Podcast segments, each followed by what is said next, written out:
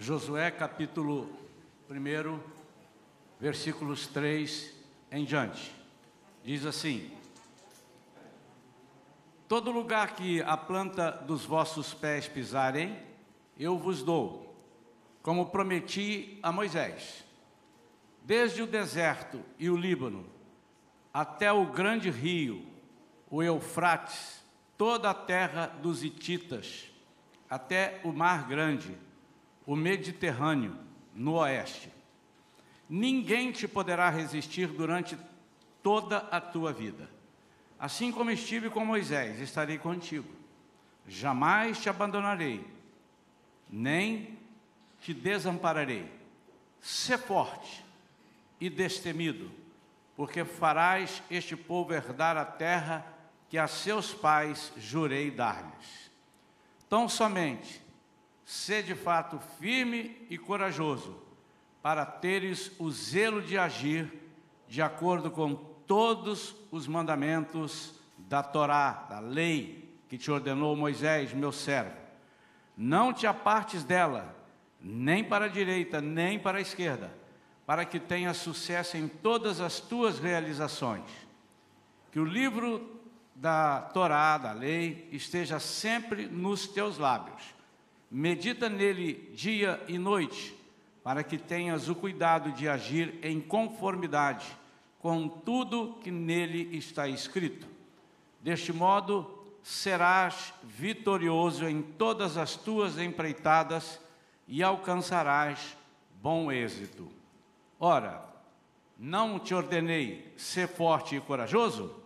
Não temas e não te apavores, porquanto Iavé, o Senhor teu Deus, está contigo por onde quer que andes. Vamos falar com Deus.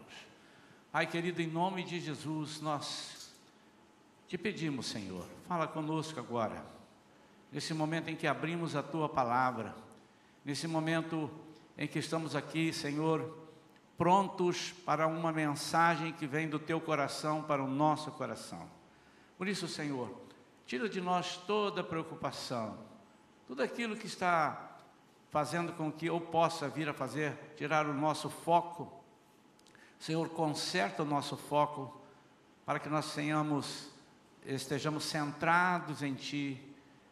Como foi lido aqui no início, Senhor, que nós estejamos calados para outras coisas, para que possamos ouvir a Tua voz, somente a Tua voz. Nós oramos em nome de Jesus. Amém. Há uma pergunta que, se for feita, ela parece uma pergunta desnecessária, né? Que todos vão responder a mesma coisa. Você quer vitória? Amém. Quantos querem ter vitória? Eu. Quantos gostam de vitória? Eu.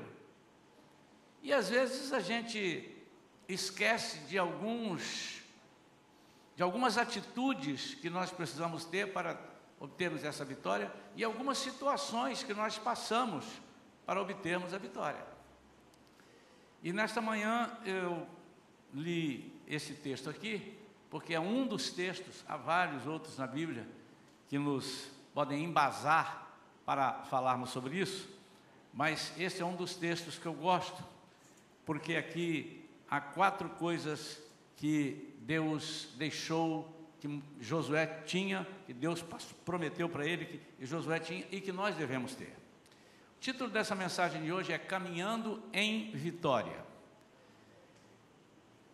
Para caminharmos em vitória, nós vamos observar então alguns pontos.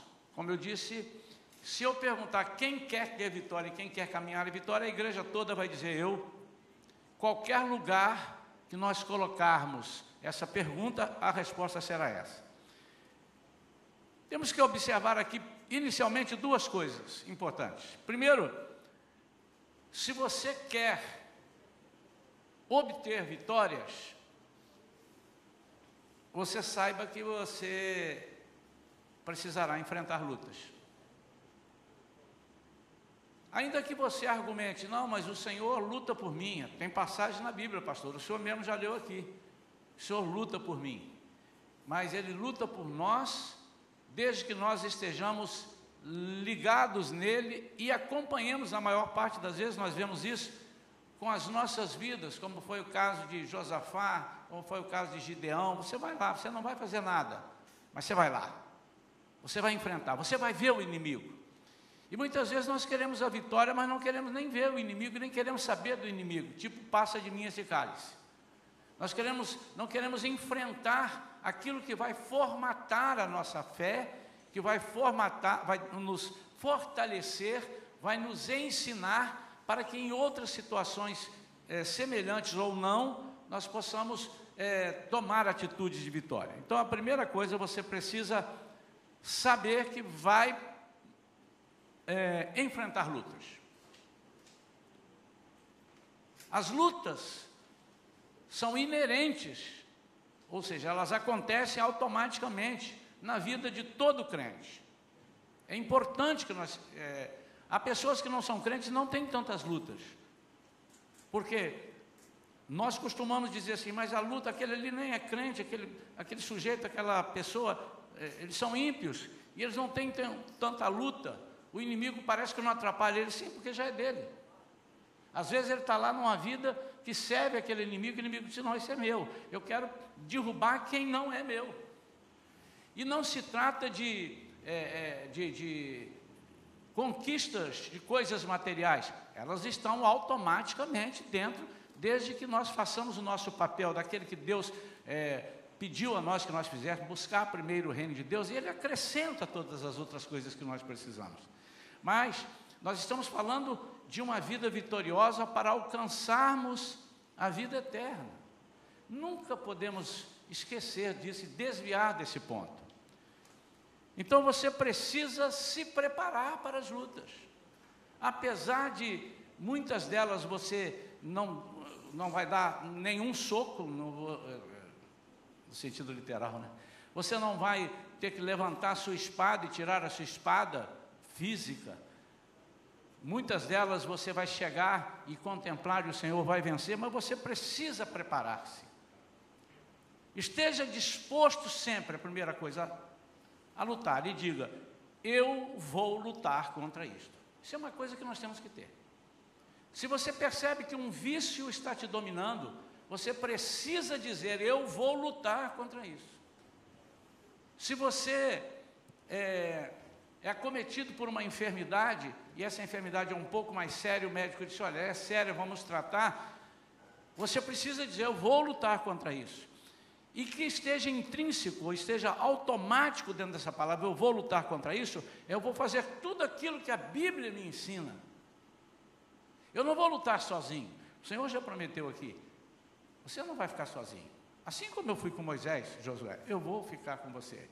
E como o contexto disso daqui, nós veremos um pouquinho mais à frente, é, é uma promessa que o Senhor está fazendo para um objetivo final de levar o povo para a terra prometida, ele está dizendo: fique tranquilo que até vocês chegarem lá, eu estarei com vocês. Mas nós precisamos conhecer os inimigos. Não entre nunca despreparado numa luta. Para isso você deve conhecer os propósitos do seu adversário. Há muita gente que entra na luta somente pela fé. Eu, eu, coloquei aqui um, um, aspas, somente pela pastor, mas a fé é tudo. Sim, queridos, mas às vezes você só entra com a fé. Você não sabe o que está acontecendo, você não estudou as artimanhas do maligno, você não sabe o que, é que aquilo pode fazer, e de repente a sua fé vai lá embaixo. Porque você não está conhecendo os propósitos Primeiro, de Deus, que você passe por uma determinada situação. Segundo, você não está conhecendo o que, que o inimigo está fazendo. Você está entrando com a fé, mas você não sabe nem onde estão os seus inimigos, nem onde o, perigo é maior. Então, não entrar somente com a fé não significa que você é, a fé é desprezível, não, ela é tudo. Mas além da fé, você precisa saber por que, que você está lutando e contra quem você está lutando. Se você não souber contra quem você está lutando, você pode estar dando tiro a esmo. Você pode estar é, é, é, atacando inimigos que às vezes nem estão te atacando naquele momento, você está gastando munição com outras coisas. É importante que nós saibamos, é importante que, além da nossa fé, nós conheçamos as artimanhas do nosso inimigo. Sabemos que essas lutas, essas batalhas são espirituais, aprendemos tudo isso. E elas são espirituais, elas podem atacar, sim, a nossa carne, mas elas também podem atacar a nossa alma e ela, elas podem atacar o nosso espírito. Então, aqui vão alguns conselhos e depois nós finalizaremos por que que Josué toma posse disso e o que que ele tinha na mão, quais, quais eram as principais quatro armas que Josué tinha na mão. Primeiro conselho, treine desprezar as coisas da carne. Irmãos, quando a gente fala desprezar, não é abandonar e nunca ter, porque há coisas da carne, se eu disser para vocês, vocês nunca devem ter coisas da carne, coisas que agradam a carne. Então eu estou dizendo, você não almoce uma picanha gostosa, você não vá a uma praia, fica lá, né, jogando um, um futebol ou alguma coisa assim, uma, como é que chama? Uma altinha. Você não, não tire férias, passear para quê? Não vá a bons restaurantes, não assista bons filmes, porque são coisas que, que a gente gosta de fazer, né? Não é isso, mas treinar, exercitar é não dar mais valor do que elas merecem. Não dar valor nenhum é eu comer uma comida estragada. Ah, não, tanto faz, é, é, é da carne mesmo. E o pastor ensinou lá na igreja que eu tenho que matar a carne. Então, pode me dar esse bife estragado aí que eu mando ele para dentro. Não, não. Mas é não dar valor maior que as coisas da carne mereçam. Coloca as coisas da carne no lugar, você é coisa da carne. Você fica aí, você não pode passar daí. Você só vai alimentar a carne. Você não é muito mais importante do que isso para o qual você foi proposto. Quantos estão entendendo isso? Não supervalorize as coisas carnais. Ou seja, não faça uma inversão de valores. É sobre isso que nós estamos falando. São coisas perecíveis. São coisas que, se você valorizar demais, você pode deixar o seu investimento perdido, porque elas vão ficar aí, a carne vai ficar aí. Ainda que você não morra e seja arrebatado, ela vai ficar aí, porque será um outro corpo, um corpo transformado. Então, tudo aquilo que você investiu. Então, é, você deve ter uma casa? Legal. Você pode ter duas? Tenha. Quem sabe você possa ter três? Tenha. Mas o que você não pode é deixar que a sua casa ocupe todo lugar da sua mente, todo lugar do seu espírito, toda a visão que Deus tem preparado para você, porque elas vão ficar aí. Quantos estão entendendo isso? Mas você deve valorizar, não é por isso que você vai ter uma casa, já que ela vai ficar aí, não pinta essa casa, não, porque o anticristo vai chegar, vou dar um trabalho para ele, ele vai pintar a casa, vai reformar, deixa, deixa, tem barato ali, deixa barato, isso é coisa da carne. Quantos estão entendendo isso, irmãos? Experimente, segunda coisa, experimente conhecer melhor as coisas do reino. Como você vai gostar daquilo que não conhece? daquilo que você não experimenta com frequência. Eu costumo dizer que muita gente não gosta de buscar as coisas do reino porque não conhecem as coisas do reino. Quando Jesus disse busque primeiro lugar, ele não disse busque só isso, ele busque primeiro lugar as coisas do reino e as outras coisas. Você nem precisa buscar, que eu vou te acrescentar. No sentido de não precisa buscar, então eu não preciso buscar emprego. Não, não eu acho que os irmãos já entenderam. Eu vou acrescentar a você, busque, faça o melhor, faça, estude para ter um bom emprego, é, é, faça bons concursos, mas não supervalorize isso, não coloque isso acima das outras coisas, porque vai dar errado. Terceira coisa importante, como conselho, entenda isso. A alma estará num novo corpo seja para o inferno ou seja para o céu. Ela, eu não gosto de usar que a alma não morrerá, porque a Bíblia diz que aquele que pecar, a alma morrerá. é, morrerá no sentido de estará separado de Jesus, separado de Deus, né? Mas ela estará toda a vida com o corpo, seja no inferno ou seja no céu. Então, o lugar de melhor investimento, o lugar não, a coisa que melhor precisa ser investida nela é a alma. O corpo não. Vou repetir, irmãos, novamente. Não maltrate o corpo, porque esse corpo é templo do Espírito Santo. Há coisas que nós fazemos que nós estamos ferindo os princípios de Deus com o nosso corpo, com o que comemos, não só com o que bebemos, mas com o que comemos. E quando nós maltratamos esse corpo, nós estamos maltratando o templo do Espírito Santo. Todavia, este corpo aqui, ele só tem valor se ele estiver cheio do Espírito. Do contrário, não. Então, por isso existe essa tricotomia do corpo, da alma e do Espírito. O Espírito, através dele, Deus fala conosco. A alma é aquela que nós precisamos alimentá-la para agradar a Deus. E o corpo é o que carrega isso tudo, vamos dizer assim. Então, se você investe na alma, você está investindo em algo que vai passar para frente. E como é que eu invisto? Com coisas da carne? Não, porque as coisas da carne ficarão. Vamos supor que dissesse assim: olha, para o corpo entrar no céu, você só pode entrar com essa. Isso já existe, com essa vestimenta, né? mas não quero usar a vestimenta, porque senão as pessoas podem embolar o meio de campo aí. Para você entrar no céu com este corpo, você precisa estar sempre com o cabelo cortadinho, com a barba feitinha e com a roupa limpinha. Se você fizer isto, vamos dizer, se fossem essas coisas, e você se deixar ficar cabeludo, barbudo, com a roupa suja, você está investindo em outras coisas e deixando que aquilo que vai virar a eternidade não esteja sendo atendido. Então, quando eu uso as coisas que alimentam a carne para alimentar a minha alma, eu corro o risco de nem a carne e nem a alma estarem com Deus. A carne vai entrar um outro corpo glorioso, que é diferente deste, e a alma pegará esse corpo e estará separado de Deus. Então, nós temos que aprender a investir na alma com coisas que vão estar lá onde a alma vai estar. Bom, se eu quero estar no inferno, então eu visto para a minha alma com coisas do inferno. O corpo glorioso, glorificado, o corpo separado, o corpo, quando eu digo isso, irmãos, estou dizendo um corpo que não sente dor, não sente frio, não sente, mas vai passar perto o tempo todo.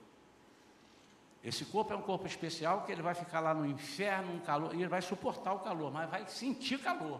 Ele vai ficar nervoso, ele vai, e vai ficar separado.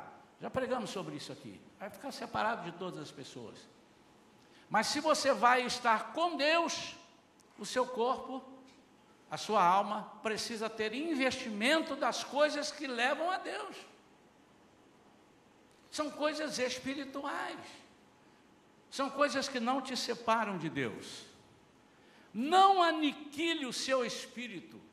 Ele é o canal por onde Deus, por onde Jesus vai falar contigo. Não há outro canal.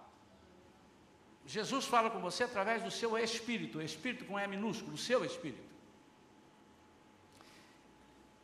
E se você entupir isso daí, se você desprezar isso daí, se você aniquilar isso daí, você vai ficar sem conexão com Deus.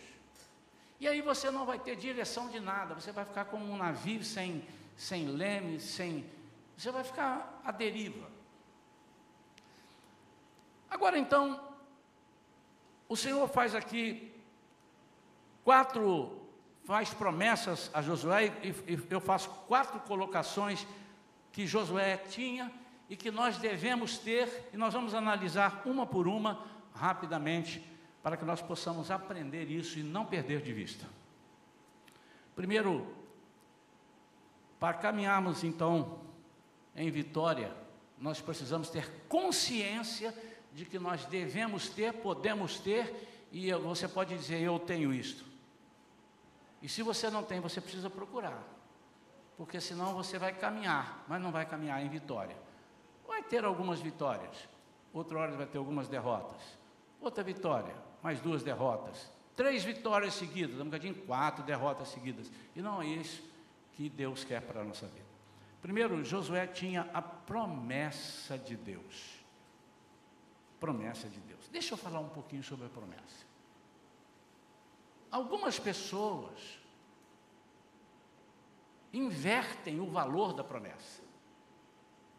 Senão eu não vou morrer, porque eu tenho uma promessa de Deus, Deus falou que eu vou casar. Enquanto eu não casar, eu não vou ter, eu não vou morrer, que Deus. Eu não vou morrer, não, porque é, a promessa de Deus para mim é que eu vou ter uma casa, eu ainda não comprei a casa. Então Deus me prometeu uma casa. Não é dessa promessa que eu estou falando. A promessa de Deus não é promessa para beneficiar a sua vida, mas é para glorificar o nome dEle, onde você estará e, consequentemente, será beneficiado. Quantos entenderam isso? E por isso é que muita gente fica procurando a promessa. Mas Deus me fez uma promessa. E às vezes eu, eu gosto de perguntar, mas Ele fez mesmo? Em que situação que Ele fez? Só para eu entender. Deus falou que você vai ser isso? Falou. E ele disse quando? Porque às vezes ele falou, mas ele não disse quando. Dependendo do que seja. É que tem que ser isso? Não, Deus falou que eu vou ser um médico. E você já saiu aí, você tem 14 anos de idade, está saindo aí cortando as pessoas, porque diz que Deus falou que você vai ser médico. Você precisa estudar. São vários anos de faculdade e depois de experiência. Deus falou que eu vou ser um missionário, e você já levanta aí, já sai pregando o evangelho, e você não conhece a Bíblia. Mas Deus viu em você e disse assim: Eu vou fazer de você um missionário. Eu vou fazer de você um missionário. Você será meu missionário. Eu vou te levar. E você já está tirando o passaporte, mas não conhece a Bíblia. Então a promessa de que Deus fala aqui é a promessa que ele prometeu a ele mesmo.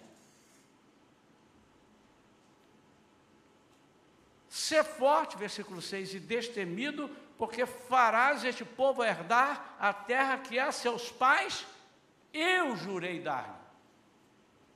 Então tem uma promessa para você, Josué. Você vai entrar na terra prometida, porque você está com um povo que eu estou levando para a terra que eu prometi dar. Você está de carona. Mas se você sair dessa carona, você está à deriva. Amados, Sabe por que, que muitos crentes desviam do Evangelho? Porque eles não entenderam a promessa. E se entenderam, não se interessaram pela promessa. Acharam que era algo muito, muito superficial. Olharam e não entenderam nada, não gostaram, não, não se interessaram por alguma razão. Ou então tentaram pegaram essa promessa para si e encasquetaram com um negócio na cabeça, ou ouviram uma profecia de alguém que estava fora dos princípios de Deus, dizendo: Você vai ser isso, e não chegou aquilo, e ele não recebeu. Aqui na igreja nós temos por costume, e não é só a nossa igreja que faz isso, as igrejas sérias que tratam as coisas de Deus como elas devem ser tratadas, e eu conheço muitas delas, elas trabalham nessa mesma linha com relação aos dons do Espírito Santo, revelações. Nós aqui não aceitamos revelações para casamento. Você vai casar com fulana, você vai casar com fulano. Esse é o moço que eu estou te dando. Deus me fala que isso é assim. Nós não aceitamos isso aqui. Pastor, mas isso não, não pode ser de Deus? Pode, mas muitas vezes é muito mais do diabo. E você tem que estar muito alinhado. E eu não sei qual é o propósito de Deus para falar com você que você vai casar com a Joaninha. Ele vai te dar sabedoria do alto e dentro dos princípios você vai escolher a Joaninha. E vai dizer, Senhor, é ela. E ele vai te mostrar na caminhada, não é ela. Era Joaquininha. Você entendeu, Joaninha? E você vai ter que pular da Joaninha e passar para Joaquininha. Outra promessa, que, outra revelação que nós não aceitamos aqui é com datas. Te digo, meu amado, que no dia 20 de setembro esta bênção chegará. Não faça isso. Se alguém fizer isso com você, você não aceite. Diga assim: Eu estou dentro da orientação bíblica e da orientação do nosso pastor. Se eu estou nesse rebanho, eu tenho que orientar, ser orientado pelo que a nossa igreja orienta. Isso está fora da Bíblia. Jesus disse quando os discípulos perguntaram: então será esse tempo? Ele disse: a Deus só, só a Ele compete saber os tempos e datas. Mas Deus pode me falar. Irmãos, deixa eu dizer uma coisa a você: duvido muito que Deus tenha interesse de te dar uma data. Por quê? Porque nós somos muito fracos para receber datas. Se ele me dá uma data 20 de setembro, eu já, e é uma coisa boa, eu já vou deitar na sopa e não vou fazer mais nada, vou esperar o dia 20 de setembro chegar. 20 de setembro, agora eu falei, agora que eu estou percebendo, é o aniversário da minha esposa. Eu nem. É, sinceramente, não dei uma data aqui. Podia ser 27 de abril, que é o meu, né? Mas eu estou valorizando mais ela. Pronto. Se nós soubermos que vamos passar por uma luta, essa luta vai chegar para você, você vai ter vitória, fica tranquilo, tá? Mas dia 20 de setembro vai ser um negócio difícil. O céu vai escurecer. Mas o Senhor vai te dar a mão. Você já vai morrer antes. Porque nós somos assim. Então nós não aceitamos nada. Outra coisa que nós não aceitamos, Deus me revela, você que está grávida, a mulher grávida, que vai ser um menino. Você pode dizer, eu tenho pressentimento que vai ser menino. Tem muita gente que acerta, vai ser menina. Tem muita né? Mas Deus não dá revelações para isso para nós. Nós aqui não aceitamos esses três tipos de revelação. Então você precisa estar atento nas promessas de Deus. Segunda coisa que, aliás, sobre promessas, você pega essa que Jesus disse né? E ele diz, está lá em João 14, você leu João 14, é muito bonito, e ele em dado momento ele diz assim, eu não vos deixarei, não vos deixarei órfãos. Você não vai ficar sem, sem um pai. Você não vai ficar, fica tranquilo, eu não vos deixarei órfãos. Essa é a promessa que nós temos que estudar. Estou fazendo um concurso. Como é que eu vou fazer? Eu não, eu não vos deixarei sem orientação. Eu não vos deixarei órfãos. Eu não vos deixarei indecisos. Eu não vos deixarei envergonhados. Segunda coisa que Josué tinha, ele tinha a palavra de Deus. Versículos 5 e 6 diz: Ninguém te poderá resistir durante toda a tua vida.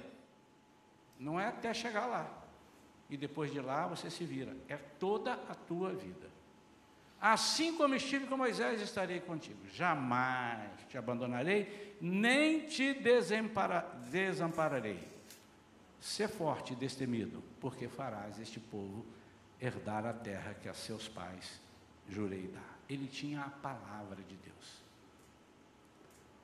Amados, se nós soubermos o peso e o valor da palavra de Deus, nós não tínhamos medo, não teríamos medo de nenhuma luta.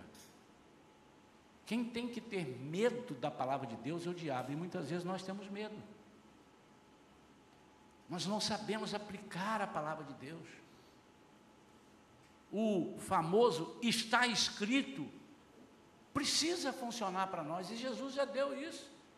O diabo diz: está escrito, Jesus, mas também está escrito. E note que quando o diabo diz está escrito, ele comia algumas coisas, ele fazia uma adaptação para ele. O está escrito precisa funcionar de nós, isso é a palavra de Deus. E a palavra de Deus, ninguém pode ser contra ela. Ele pode se opor, mas ele não pode vencê-la. Agindo eu, quem impedirá?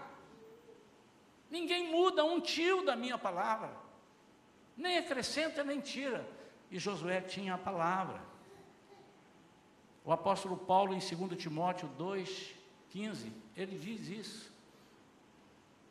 Ele diz o quê? Ele diz que nós somos preparados quando nós sabemos manejar bem a palavra. É a espada, a palavra. E manejar, irmãos, não é isso aqui, quer ver? Ó, eu, uma vez eu era, eu era criança e eles falaram, manejar. Então, quem está manejando? Josué, onde está aqui? Está aqui, Deuteronômio, vem depois. Quem é? Quem é? Está falando disso. Manejar bem é dar o tiro certo. É para cada situação você ter a palavra. Não, mas a palavra de Deus diz isso. Quando você vai entrar num negócio, eu estou em dúvida: será que eu estou fazendo isso? Será que é pecado eu fazer isso? Você vai na palavra, e a palavra vai dizer: aqui tem solução para tudo: para casamento, para emprego, para namoro, para passeio, para riquezas, para tudo, tem tudo aqui, tudo aqui, não falta nada. Porque como é que Deus criaria uma pessoa e não daria o funcionamento geral dessa pessoa? Então, manejar bem a palavra é aplicar a palavra na situação que ela precisa ser aplicada. É a mesma coisa que eu perguntar assim: você é um bom pedreiro? Sou ótimo. Você é bom em quê? Eu sou bom na massa, na colher. Eu sou bom, eu faço até mais coisas. Eu sou bom na, no martelo para tirar o reboco. Sou bom na desempenadeira para fazer o, o embolso certinho. E, inclusive, sou bom também no pincel, pinto, pinto bem, sou bom em tudo. Então, vem cá, estou com um problema aqui, vem rápido aqui. O que, que é? Um vazamento ali. Ele vem com um pincel. Ele é um ótimo pintor, mas ele não sabe manejando bem o instrumento que ele usa. Ele está com um pincel de tinta para tirar um vazamento. Manejar bem a palavra é aplicar a palavra naquilo que você precisa para aquele momento é saber usar a palavra. Não pegar versículos soltos, mas pegar dentro de um contexto. Terceira coisa que Josué tinha, ele tinha a ajuda de Deus. Mas não somente na viagem, mas por toda a sua vida. Ele diz aqui o versículo 5: Ninguém te poderá resistir durante toda a tua vida. Às vezes, amados, nós agimos como se fôssemos órfãos às vezes agimos como se nós não tivéssemos ajuda de ninguém, e muito menos de Deus. Aliás, Deus é um ser tão distante da gente, às vezes, que nós estamos pensando. Não é o meu caso, não, viu, irmão? Eu creio que não seja o caso de nenhum de vocês. Mas às vezes nós agimos como se Deus fosse algo muito distante. E ele se tornou muito próximo de nós quando Jesus morreu e nos fez, nos deu a possibilidade de entrar diretamente nele em nome de Jesus. Mas você tenha cuidado, que às vezes nós entramos na presença de Deus como se estivéssemos entrando na presença de qualquer subalterno. Ele ainda é Deus, apesar dele ter te permitido entrar, você entra sabendo que Ele é Deus. Mas Ele nos ajuda. Em João ainda 14, Jesus dizendo nessa oração, ele diz que o Espírito Santo nos ensinará todas as coisas. Quantos aqui vocês aprenderam alguma coisa sozinho, assim, olhando assim? E aprendi, ninguém me ensinou a aprender. Já aconteceu isso com vocês ou só comigo? Agora eu falei só comigo, alguns se animaram a levantar a mão. Acho que muita gente aprendeu sozinho.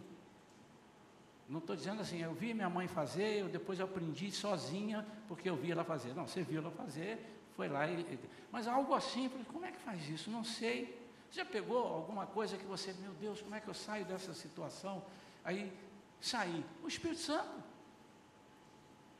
Às vezes você nem estava pedindo, Espírito Santo, me ensina como é que eu mexo nisso aqui. Se você falar, então, meu irmão, vem numa velocidade, é um negócio tremendo. Espírito Santo, eu perdi minha chave, eu estou dentro de casa, eu estou precisando sair. Meu Deus, ô Espírito Santo, me mostra onde está a chave. Já aconteceu isso com alguém? Agora mais mãos levantaram. Não é verdade? Espírito Santo. E meus irmãos, eu, eu, eu sou. Alguns podem até achar que eu sou fanático, né? E você fica à vontade para me seguir nisso ou não. Mas eu creio tanto no que está escrito, a Bíblia diz o que ela diz. A Bíblia diz o que ela diz. E o que está aqui, está aqui. O Espírito Santo nos ensinará todas as coisas. Irmãos, o que, é que são todas as coisas? Você quer ver uma coisa que você nunca percebeu e o Espírito Santo te ensina? A não ser que você não queira aprender. E muitos não querem e não aprendem. Quando você casa, eu estou dizendo casamento pela primeira vez. Quando você casa, você já tinha casado? Não. E aí vem o filho, você já era pai? Não. Coisas que a gente não percebe. O Espírito Santo ensina. Ensina a ser pai, ensina o casamento. Mas nós temos que estar ligados nele, com a promessa. Ele disse: Olha, eu estou te dando uma companheira para vocês dois juntos e mais os filhos depois, todos estarem comigo lá na Jerusalém Celestial. Ele tinha a palavra de Deus, ele tinha a ajuda de Deus. A quarta e última coisa, ele tinha a presença de Deus. Ora, não te ordenei? Versículo 9. Ser forte e corajoso.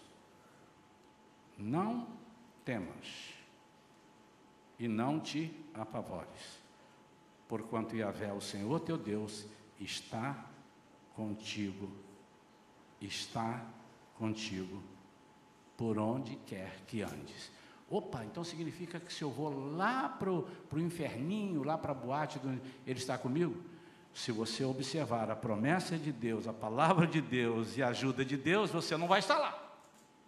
Então eu posso dizer, onde quer que você estiver, baseado nessas três coisas que eu falei primeiro, e que ele falou para Josué, ele estará contigo. E faz uma diferença absurda, irmãos. Quem está contigo? Deus. Não mexe. O diabo sabe. Aliás, eu estava estudando um dia desse e vi um comentário falei, meu Deus, eu nunca pensei nisso. Nunca pensei nisso. Você sabia que entre o domínio do diabo, o território dele, a tribo dele, o pessoal, não existe ateu? Você não conhece um diabo que seja ateu. Sabiam disso? Olha que coisa interessante. Mas entre o povo de Deus ou entre os povos que se dizem cristãos, nós achamos ateus. Mas o diabo, ele conhece Deus e diz, a, a, a, diz, acho que em Tiago, se não me engano, ele treme, ele conhece a Deus, ele crê em tudo e treme. Mas isso não está na pregação, não. A presença de Deus, está na pregação sim, não estava no meu esboço. A presença de Deus assusta qualquer inimigo. Isso é precisa demais. Se Deus é por nós, é nesse sentido. Você tem que ter medo de quem? Ah, mas tem gente que é contra nós, pastor. Sim, é problema dele, ele é que está com problema. É ele que está com problema, não sou eu. Ele que está contra nós, ele é que está com problema. Por quê? A presença de Deus estarei convosco até a consumação do século. Sabe o que significa isso? Mateus 28, 20, Jesus diz: Estarei convosco até a consumação do século. Sabe o que significa isso? Enquanto vocês estiverem precisando de ajuda porque não sabem resolver, eu estarei com vocês. Depois, quando vocês estiverem, quando tudo for consumado, que vocês estiverem comigo no céu, aí vocês já estarão lá mesmo, direto, né? E não tem negócio de guerra, tristeza, angústia e tal, lá está todo mundo muito bem. Então, até o final do milênio, que vocês ainda vão precisar, porque no final do milênio vai ter gente que vai debandar para outro canto, até lá eu estarei com vocês. Depois vocês estarão comigo para sempre. Esse estarei com vocês, é estarei ajudando vocês. Depois não vai precisar mais. Estaremos no céu com ele, com ele não vamos precisar das ajudas que precisamos hoje. É nesse sentido. Vamos aprender com Ele, vamos conviver com Ele, mas não vamos precisar de é, libertação no céu. Vamos precisar de, eu, me salva aqui, Senhor. Não vai precisar disso. Quero orar pela sua vida, meu amado. Queria que nós todos ficássemos de pé agora e que nós colocássemos diante de Deus essas quatro coisas que eu falei no final a promessa de Deus, não a sua promessa pessoal, meu amado. Não pense em você, não seja egocêntrico, seja cristocêntrico. Então, a promessa de Deus, a palavra de Deus, a ajuda de Deus e a presença de Deus. Uau! Moisés disse lá no deserto, Deus falou para ele: Pode ir. Vou levar vocês para entrar agora na terra. Vou mandar um anjão aqui, um anjo especial. E ele vai com vocês até lá dentro. E Moisés, embora no deserto, disse: Não nos faça sair daqui, se o Senhor não for conosco. Pai, em nome de Jesus. Que esta palavra, essa mensagem nessa manhã, nos anime. Senhor, nós temos a tua promessa e ela não falha. O Senhor não vai voltar atrás. O Senhor construiu um céu e uma, uma terra especial aí para nós, um lugar celestial. E o Senhor vai nos levar, e até que lá cheguemos, nós contamos com isso tudo aqui. Primeiro a promessa, contamos com a tua palavra, que nos faz guerrear aqui até lá chegarmos, com a tua ajuda. Senhor, há momentos que nós não sabemos onde irmos, o que fazermos. Há momentos, Senhor, que por uma pequena coisa nós nos desesperamos. Mas aí nós contamos com a tua ajuda. Eu te ajudo eu te seguro pela tua mão direita. Senhor, e nós temos agora a outra promessa, a outra palavra, a tua presença. Ô oh, Senhor, como é ruim ficar sem a tua presença. E é isso que vai fazer a diferença no inferno, porque o Senhor não estará no inferno. A tua ausência de Deus vai ser o pior lugar do mundo, e é no inferno. Ô oh, Senhor, a tua presença é algo que nós às vezes desvalorizamos. Não no sentido de não quero Deus comigo, sai daqui Deus, não quero a tua presença. Nunca ninguém acha que falou isso. Mas é nós não lembrarmos que o Senhor está conosco. Pai, ajuda-nos a lembrar que o anjo do Senhor acampa-se ao redor daqueles que o temem e os livra. Pai, a tua presença é mais do que o anjo do Senhor acampado. É algo que está dentro de nós até a consumação dos séculos. Se nesta manhã, Pai, alguma pessoa está desesperada, seja aqui na igreja ou seja fora, alcançando pela nossa gravação, que o Senhor agora restaure a sua alma, o seu espírito que está abalado e coloque um espírito inabalável. Senhor, que o Senhor conceda as vitórias que eles precisam, mas ensine-lhes, Senhor, nesta manhã. Ensine. Que toda luta tenha a sua promessa, tenha a sua presença, a sua palavra e a sua ajuda. Senhor, em nome de Jesus, se há alguém desesperado por alguma situação que está por passar e não consegue fazer sozinho, manifeste-se para ele, Senhor. Mostre a tua presença. Vem com teu poder e com a ação do teu Espírito Santo sobre essas vidas, Senhor. Espírito Santo de Deus, trabalhe agora, Pai não nos deixe ouvir o inimigo falar. Nós queremos ouvir só a tua voz. Ajuda-nos, Pai. Em nome de Jesus. Amém. Graças a Deus. Amém. Antes de fazermos o nosso